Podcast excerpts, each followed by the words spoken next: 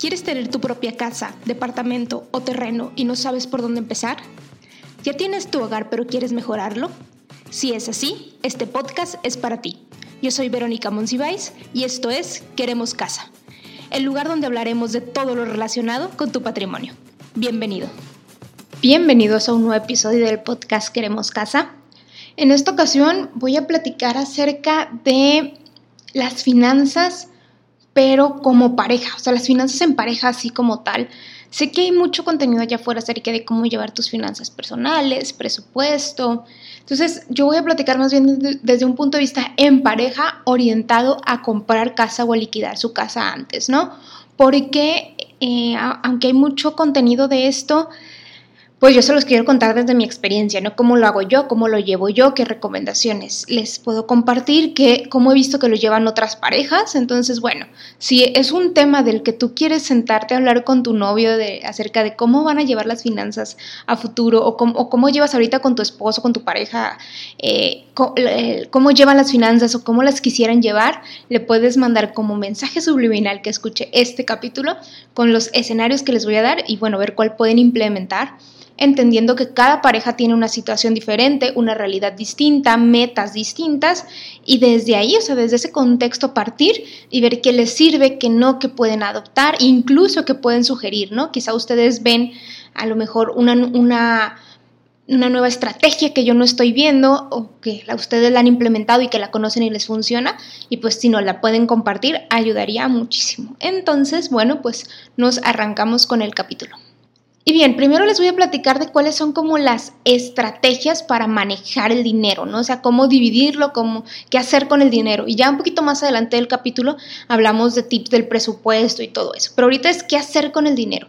Y esto les va a funcionar, o estos consejos les funcionan a ustedes, ya sea que vivan juntos o que estén planeando para algo o que ya estén casados, es decir, mientras tengan como que algo en conjunto, mientras sean pareja, les puede funcionar, ¿no? Yo, o sea, lo que he escuchado en, cuanto a cómo cada quien administra su dinero, yo veo que hay como que tres maneras principales de cómo en pareja se puede administrar el dinero.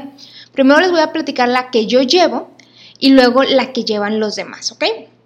O las que me han platicado que llevan los demás. Yo como lo llevo todo junto, es decir, todo el dinero lo juntamos lo que recibe mi esposo, lo que recibo yo, eh, ya sea con trabajo formal o freelance o lo que sea, o sea, todo lo juntamos, todo el dinero que llega es como uno mismo, o sea, cuenta como un ingreso de la familia.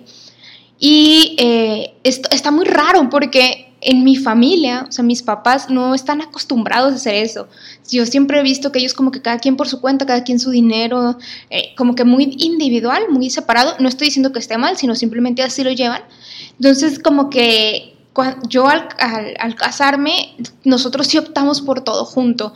En la familia de mi esposo así lo llevan, ellos todo junto y pues los casos como más cercanos para nosotros, la hermana de mi esposo, así lo lleva y veo que es una como buena estrategia. A mí me gusta, no estoy diciendo que sea para todos, porque entiendo que puede haber momentos o situaciones como difíciles de, de poner sobre la mesa, sobre todo cuando alguien dice, oye, es que hay un ingreso desproporcionado, o sea, muy diferente cuánto, uno, cuánto gana uno, cuánto gana el otro. Eh, o que dicen, oye, es que, em, no sé, o sea, eh, hay muchos casos en los que la mujer gana más y como que el hombre se siente mal si es la que pone más dinero sobre la mesa. Hay situaciones así. En nuestro caso, ha, habido momentos en los que mi esposo gana más y no importa, o sea, es todo el dinero junto. Ha habido momentos en los que yo gano más, gano más y no importa, es todo junto. O sea, lo seguimos viendo como un solo ingreso. Sé que los de María también lo llevan así, creo que lo comentaron en algún capítulo. Y, bueno, les digo, esta es una estrategia que, que pudiera funcionarles. A nosotros nos ha funcionado mucho así porque vemos todo como un conjunto y evitas muchos pues gastos innecesarios o duplicados, puedes detectar mejor como matrimonio, oye, estamos gastando al mes todo esto en comidas o en salidas, en restaurantes, como que es más fácil controlar ciertas cosas y planear con base a eso. Pero entiendo que para algunas personas pudiera ser de, no, me estás quitando mi libertad, ¿no? Entonces, bueno, esa es como que esa es la primera estrategia de cómo llevar el dinero. Primera, todo junto. El segundo es todo lo contrario, es todo separado. Y también conozco matrimonios así, estables financieramente, bien financieramente, así que también para alguien habrá quien funcione, en la que cada quien lleva sus finanzas y se dividen los gastos en cuanto a, ya sea que, que, digan, eh, cada quien lleva su dinero y bueno, tú pagas eh, la luz, el agua y eh, no sé, el, mandado, la despensa, y yo pago la renta de la casa, no sé qué, no sé qué, y lo que a cada quien le quede, pues ya es como que su dinero, ¿no? Entonces aquí se elimina el factor de quién gana más y quién gana menos, porque se pueden dividir, eh, por, ya sea por porcentajes o por, o por una mezcla como de, sí, de, gasto como tal, de que, puedo elegir yo, de qué puedo pagar yo de gasto, qué, puedo, qué puedes pagar tú, y cada quien como que se queda con su dinero. Esta también me parece como que una buena opción, siempre y cuando tengan como una meta establecida en conjunto. Es decir, que dentro de, a lo mejor si tienen un viaje para planear en pareja, si quieren planear un viaje en pareja, si quieren abonarle a la casa, pues esas sí son metas en conjunto que son muy grandes y que si recaen en una, en una sola persona pudiera ser complicado. Entonces, esa es como otra estrategia que a mucha gente le funciona, es decir, como que todo por separado, cada quien paga una cosa, cada quien paga otra y y así cada quien tiene como que su propio dinero. La ventaja también de esto es que se puede manejar muy bien el factor como sorpresa, así no sabes, eh, pues si de la persona te va a hacer un mega regalo, te va a hacer, te va a hacer un regalo porque pues cada quien tiene, está en su rollo, ¿no? Y además hay más libertad de si tú quieres apoyar a tus papás, quieres, tú sabes qué haces con tu dinero al final de cuentas. Entonces es como que más, mucha más libertad, no tienes que estar dando como explicaciones, por así decirlo, o ingresarlo a un presupuesto o algo así, pero como hay más libertad, también hay más posibilidad de que haya fugas de dinero, fugas en el presupuesto. Y pasamos al punto número tres, que es una combinación de ambos. Nosotros hemos estado durante un tiempo en el de combinación de ambos y nos parece que es como que el mejor esquema, pero como que nos ha dado flojera hacerlo, entonces terminamos juntando todo. ¿Cuál es el esquema combinación de ambos? Es decir, haces una lista de todo, lo, o sea, juntas todo el dinero, no todo, todo, todo el dinero así lo que, todo lo que ganen. Si uno gana 10 pesos y el otro 20 pesos, lo juntan y tienen 30 pesos.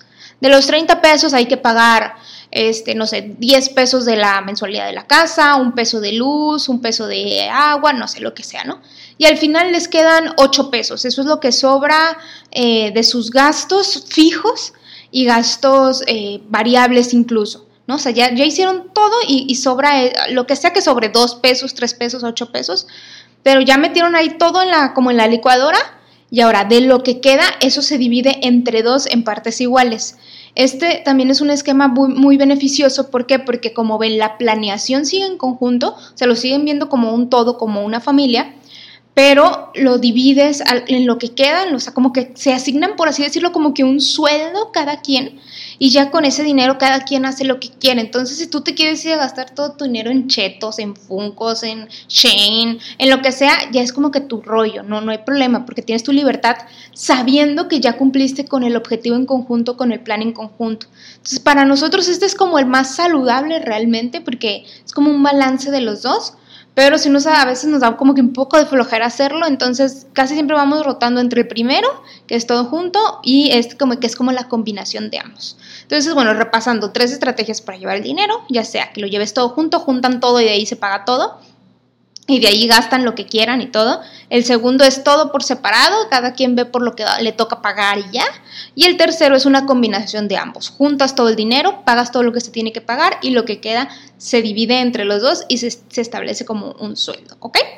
Muy bien, entonces ya vieron como que los tres esquemas que yo conozco, si conocen de algún otro me dicen, y ahora, ya, ya hicimos, ya elegimos nuestro esquema, ¿no? El esquema les va a funcionar, sí, solo sí, el que sea que elijan, creo yo, tienen un presupuesto. Y ojo, aquí voy a hacer un disclaimer. Cuando hablo de un presupuesto, no hablo de este modo obsesivo de acabo de comprar un chicle, déjalo registro o déjame modifico mi presupuesto. Eh, no sé, me acabo de comprar unos tostitos con el lot, déjamelo. No no, eh, para mí eso no es sano, no es saludable. Yo nunca he podido llevar algo así, en el que hay que registrar en la aplicación todo lo que gastaste o en el Excel o hay quien lo lleva en papel. No puedo, no es para mí, no funcionó así, se me hace muy obsesivo. Está bien quien lo hace y a quien le funciona, yo no soy esa persona. Yo lo que, para mí como funciono, como funciono yo, es como quien, como el tema de las dietas, ¿no? Que hay quien registra, ay, me comí una caloría de esto, entonces no puedo, o sea, yo no puedo así. Yo lo que funciona más bien es como al tanteo, por así decirlo, y déjenles explico. Eh, así como sabes cuántos, cuántos taquitos te puedes comer y dices, este es mi límite, más o menos tener como que un presupuesto de tanteos y saber más o menos esto puedo gastar y esto es mi límite. ¿Cómo, ¿Cómo hacemos nosotros el presupuesto? Es agarramos un Excel y ponemos todos los gastos que son fijos, ¿no? Esos gastos de los que no puedes huir por más que quieras, tengas trabajo o no tengas trabajo, hay que pagar. Que si es pagar la hipoteca de la casa, que si hay que pagar, eh, no sé, los servicios, si hay que pagar la comida, gasolina, o sea, esas cosas que son como a fuerza, que no hay de otra. Y esa es como que nuestra base de gastos fijos. Y luego le metemos gastos variables. ¿Cuáles son gastos variables? Que si salidas, comidas compradas, algo así. Em, gastos variables, por ejemplo, gasto, gasto en nutrición o en salud, por así decirlo, que incluimos ahí gastos de nutrición o dentista, algo así, como un gasto variable. Pudiera haber que haya meses que sí haya, meses que no. Eh, otro gasto variable pudiera ser el abono o adelanto para la casa. E, este nosotros lo metemos como variable, pero también se vale si lo meten como fijo. Es como que esos gastos que no son tan obligatorios, pero que también los presupuestamos, ¿no? Eh, si ahorran, si meten a inversión, como lo quieran poner. Nosotros nada más lo dividimos así. Entonces, bueno, ya de todo eso, ahora sí, eh, cuál es nuestra base de gastos como mensual y ya con eso podemos irnos dando una idea. ¿Para qué hacemos esto? No crean que es como que, ah, ya, este, me gasté tanto dinero, ya hoy no como. No, no va por ahí, sino como para tú mismo ir midiendo tus límites, ¿no? Como funciona con la ropa de, ay, ya sé que cuando me empieza a apretar este pantalón ya le debo de bajar algo, más o menos algo así. Entonces, como que ya sabemos de, oye, en despensa típicamente gastamos esto. Entonces, cuando ya vas y compras el, el súper, ya sabes que más o menos debe de andar en eso y saber que vas bien en tus márgenes. Entonces, para, para mí, para eso funciona un presupuesto, para saber que sí y que no entra, en dónde puedo hacer ajustes, eh, que, puedo presupuesto, cómo puedo llegar de una mejor manera a fin de año para que mi aguinaldo no se vaya todo en regalos, o sea, cómo puedo ir dividiendo esas cosas, ¿no? Entonces, para, para mí, para eso sirve un presupuesto. Si lo hacemos el presupuesto, lo tenemos en un Excel y lo vamos revisando eh, cada cierto tiempo. Y bueno, con base al presupuesto les quiero dar algunas recomendaciones. Lo más importante del presupuesto para mí, bueno, una de las más importantes es que el, presupuesto sea realista, porque a veces decimos, eh, no, yo creo que, eh, yo creo que en despensa, pues, ¿qué tanto te puedes gastar? No, 800 a, cada que vas, ¿no? al súper, 800 a la quincena. Y resulta cuando vas que no te gastas 800 a la quincena. Al inicio puede ser que tu presupuesto no sea tan realista, o sea, cuando apenas estás adaptándose, adaptándote a hacer un presupuesto, o cuando te acabas de casar, puede ser que no sepas exactamente cuánto es de, pues sí, de cada cosa. Pero lo importante es que lo vayas ajustando para que sea realista, aunque te sorprenda. O sea, a mí me pasó mucho eso cuando con el tema del, del súper, ¿no? dije, no puede ser que nos gastemos tanto en despensa y, y, estoy como el meme, ¿no? De que, ay, llevo tres cosas, ¿qué tanto puede ser? Y luego la de la caja te dice, 1500 pesos. Más o menos algo así me pasó. Y, y pues sí, o sea, cuando lo empiezas a ajustar, te empiezas a dar cuenta de lo que gastes realmente. Entonces, aquí lo importante, o como yo lo he ido adaptando para ver qué tan realista es, es que trato de pagar todo con tarjeta, entonces cada mes reviso mi estado de cuenta y veo, ah, o sea, sí estoy gastando todo esto. Esa es otra de las cosas por las que me gusta usar tarjeta, que me ayuda mucho a analizar, mira, tenemos cuatro idas al súper y en las cuatro sumo esto. Entonces yo sé que en mi presupuesto de los siguientes meses hay que subirle un poquito el presupuesto a, este rubro porque más o menos nos estamos pasando, nos estamos quedando cortos, ¿no? Entonces como que yo por eso trato de llevar todo como en tarjeta para analizarlo mejor. Habrá quien diga quiero guardar los tickets o que no quiero anotar, está bien, no tanto como para este obsesivo de, ah, no, saca el queso, ya no lo completamos, no, sino más bien para ver qué tanto puedes planear para el siguiente mes y qué hay que, hay que ajustar, ¿no? Ese es el punto uno. El punto número dos es que no sea exacto. Para mí es importante que un presupuesto no sea exacto. Y no sé si allá afuera han escuchado la recomendación de sí, tu presupuesto lo más exacto posible. Una cosa es que sea realista, que sea pegado a la realidad, o sea, muy, muy apegado a la realidad, y otra es que sea exacto, o sea, no vas a poner, ah, de luz siempre me llegan 254 pesos con 50 centavos, ¿no? Por decir algo, porque no funciona así, porque no todos los meses son iguales, eh, por ejemplo, en tiempo de verano probablemente gastes más de agua, en tiempo de invierno probablemente gastes más de, de gas, entonces yo no lo pongo tan exacto porque pues siempre es bueno tener como esta flexibilidad, o sea, yo prefiero ponerle siempre las cosas un poquito más de, de o sea, si, si, son mil pesos en despensa, por decir algo, bueno, ponle mil cien, ¿no? Porque a veces compras cosas que no, que no las compras cada, cada quincena, ¿no? Que si se te acaba, no sé, el detergente o si se te acaba el suavizante, a lo mejor, o los champús, no los compras cada que vas al súper, pero sí en una, uno que otra compra, sí te toca comprar eso, ¿no? Espero haberme explicado, ¿no? Entonces siempre trato de que haya un pequeño colchoncito o algo flexible porque llegan a suceder cosas, ¿no? Medicamentos, cosas que no tienes contempladas, un regalo, te invitaron a algún lado, entonces es importante tener algo de flexibilidad y cuando, lo, cuando buscas que sea exacto, creo que podemos caer en un esquema medio obsesivo, ¿no? Entonces, bueno, es mi segunda recomendación.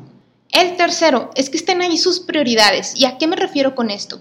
Imagínate que tú quieres... Eh, viajar, ¿no? O sea, dice, sí, hay que viajar y es que nunca viajamos y a veces hasta es motivo de conflicto en, en, pareja de, oye, es que no hemos ahorrado para esto y es que no me has llevado de viaje o no nos hemos llevado de viaje, como sea que lo manejen en, su pareja. Pero no está en el presupuesto eso, o sea, no está en el presupuesto, oye, tengamos un ahorro para el viaje, o adelantémoslo a la, a la casa, o oye, queríamos hacer una fiesta de aniversario, porque no está en el presupuesto lo que sea que quieran hacer como pareja, ya sea que tengan un proyecto, un emprendimiento, o sea, lo que sea, pero tiene que estar ahí y más si es parte de sus prioridades. O sea, si es algo como pareja buscan que les aporta felicidad, tiene que estar ahí. En nuestro caso, por ejemplo, lo que siempre está en nuestro presupuesto y que forma parte de nuestra felicidad, por así decirlo, son tres cosas. La primera es eh, las salidas a restaurantes o a cafecitos, como que nos gusta mucho salir a, conocer lugares nuevos, entonces eso es algo que tiene que estar en nuestro presupuesto. La segunda es viajar, en este momento no está en nuestro presupuesto porque pues pandemia, pero sí es algo que típicamente está en nuestro presupuesto viajar para que cuando llegue el momento del viaje pues no, se tenga que desembolsar tanto o cuando llegue una buena oferta de algún vuelo poder tener el capital para hacerlo. Y la tercera, ya lo olvidé. Ah, sí, adelantarle a la casa. O sea, el adelantarle a la casa, aunque sean 500 pesos, aunque sean 1000 pesos, lo que sea que puedas poner ahí, ayuda muchísimo. Entonces, mucha gente luego cree de, ay, para abonarle a la casa le tienes que meter decenas de miles de pesos o cientos de miles de pesos, ¿no? O sea, literal, creo que el último abono que hicimos fue de 1.500 pesos. Entonces, e, es importante que lo puedan presupuestar así si para ustedes es una prioridad, ¿ok? Cuatro, el presupuesto yo recomiendo que lo revisen cada que haya un fuerte cambio, o sea, no revisarlo todos los días de, ah, te compraste un chicle, como les decía hace rato, sino más bien es, oye, hay un fuerte cambio en nuestro estilo de vida o nuestro estilo o nuestros ingresos o nuestros gastos, hay que ajustarlo. Por ejemplo, si a alguien le dan un ascenso y gana más, si por ejemplo acaban de comprar algo a meses sin intereses y pues la mensualidad es, eh, sí hay que presupuestarla, ¿no? Meterla ahí si pues acaban de comprar una casa o acaban de decidir abonarle a la casa, o sea, lo que sea, que, aquello que sea un cambio fuerte, no es así como que, ah, ya va a salir más de luz, déjame cambio todo, no precisamente tan así, tan exacto, pero sí aquello que sí va a impactar sustancialmente en el dinero que van a, tener como libre o en el dinero que van a destinar a cada rubro. Yo ahí sí les recomiendo como que voltean a ver su presupuesto, que se puede ajustar, que podemos quitar, que podemos poner, y ahí se dan cuenta de, oye, ¿cómo es posible que estoy pagando esta plataforma, no sé, de, streaming desde hace meses y a lo mejor ya ni, la usamos. Cancelo esto y le doy más peso a esto, ¿no? O, ah, mira, tuvimos un, un aumento de sueldo, podemos a lo mejor destinarle más a este, a este rubro. Y así puedes evitar que suceda esa sensación, no sé si, si a ustedes les tocó, de que cómo es posible que cuando ganábamos, no sé, cierto monto, ¿no? Ganábamos, por decir algo, seis mil pesos al mes y luego pasas a ganar más y dices, como quieras se me sigue yendo el dinero y luego como quieras se me sigue yendo el dinero y como quieras, ¿por qué? ¿Cómo antes sobrevivía con menos? Pues es precisamente por esto, porque como no vamos a ajustar exactamente a dónde se va a ir ese aumento, como que no lo percibes. Entonces, eh, ya ahí, haciéndolo así, puedes decir, ah, bueno, sí gané, me dieron un aumento y ese aumento se está destinando a que subió nuestro nivel de vida en, eh, no sé, pudimos comprar unos muebles o pudimos viajar o pudimos abonarle, parte de ese aumento se fue para abonarle a la casa, o parte de ese aumento se fue para, eh, no sé, quería yo desde ese tiempo hacerme un tratamiento de algo y se fue para. O sea, lo que sea que quieres hacer, pero que lo veas como que claro, porque pues si no lo mides no hay manera de que puedas saber a dónde se está yendo precisamente el dinero, ¿no? Y el quinto, que para mí es uno de los más importantes, eh, es que ya sea que lleven sus metas, eh, su dinero todo junto, su dinero separado, su dinero combinado, para mí es importante que haya metas en pareja. Es decir, que haya algo que compartan, que, que, lo vean como algo alcanzable, como si fuera, mm, eh, lo decía Casanova hace poquito de coqueteando con tu cartera, como si fuera un juego, ¿no? O sea, decir, oye, pues mira, estamos juntos abonando para este viaje. Entonces, cuando llega ese viaje es como que mira lo que juntos hicimos, independientemente de que lleven sus finanzas separadas o sus finanzas en conjunto. O sea, que sí haya una meta en pareja de algo y, que si quieren abren una cuenta para eso y luego ahí le van echando dinero, pero que si haya algo que sea de los dos. Para mí es importante como pareja tener algo así por la satisfacción que da, porque se trabaja en equipo, porque empiezan a pensar más juntos, a planear más juntos. No sé, no soy un especialista en temas de pareja o algo así, escuchen a los de María para eso, pero a mí es algo que me ha funcionado mucho y que me gusta decir, oye, tenemos esto como pareja y cómo nos podemos, qué, más podemos hacer para que esto se dé. Creo que ya lo he contado en, algún, en alguna ocasión, no lo sé, que así nació el nombre de Queremos Casa. O sea, cuando mi esposo y yo buscamos casa en el 2014, o sea, es un chorro, ¿no? No, no, obviamente ni tenía yo en la mente que existían los podcasts y eso. En el 2014 vinimos a ver la casa, la apartamos, llegamos a, platicar juntos y dijimos, queremos una casa, o sea, queremos una casa, ¿qué tenemos que hacer? Para se dé, ¿no? Y de ahí empezamos a hacer ideas de, ah, bueno, a generar ingresos extras, vamos a hacer esto, y de ahí salió el, término como queremos una casa, que ya cuando, cuando salió la idea del podcast y eso, recordamos ese momento y esa frase que, los, que dijimos así de sí, queremos una casa, y bueno, mutó a queremos casa. Pero el proyecto nació de un plan en conjunto, de una idea en conjunto, de un proyecto de que los que los dos compartíamos la misma visión y a nosotros, al menos a nosotros, nos ayudó muchísimo. Entonces, bueno, este es como que mi, segundo, mi quinto tip que les daría para el tema del presupuesto y bueno, sería el último tip. Si ustedes tienen algún otro tip, estrategia, recomendación que dijeran, es que a mí me ayudó mucho esto, funciona mucho esto, adelante, por favor, vayan a nuestra cuenta de Instagram, nos encuentran como queremos casa y cuéntenme qué tip nos pueden dar que pueda funcionar como como les he dicho, cada pareja es diferente, cada situación es distinta. Por ejemplo, para quien tiene hijos, pues aquí hay una variable diferente en el presupuesto. Si están estudiando una maestría o algo así, es una variable también completamente distinta. Entonces, bueno, Cuéntenme por favor sus estrategias, sus ideas que pueden aportar. Las compartiremos por ahí en la cuenta de Instagram y nos escuchamos. Espero que haya sido de mucha utilidad este capítulo, que en verdad lleguen y se pongan a hacer números, a escucharlo en pareja, ver qué pueden adoptar y qué no. Y aprender que tenemos que hablar más del dinero. O sea, en verdad, eh, siempre lo digo, que ojalá hoy se hablara tanto del dinero como se habla del sexo, porque parecieran temas tabús y, así como hay un sex education, necesitamos un money education o algo así para hablar más del dinero. Afortunadamente allá afuera ya hay muchos influencers de finanzas personales y eso está súper bien. Ahora necesitamos llevar ese contenido a la mesa y platicar con nuestras parejas, con nosotros mismos, con nuestras familias de tema del dinero para desmitificar muchas cosas, ¿no? Entonces, bueno, nos escuchamos en el siguiente capítulo y pues espero que les haya sido de ayuda. Bye.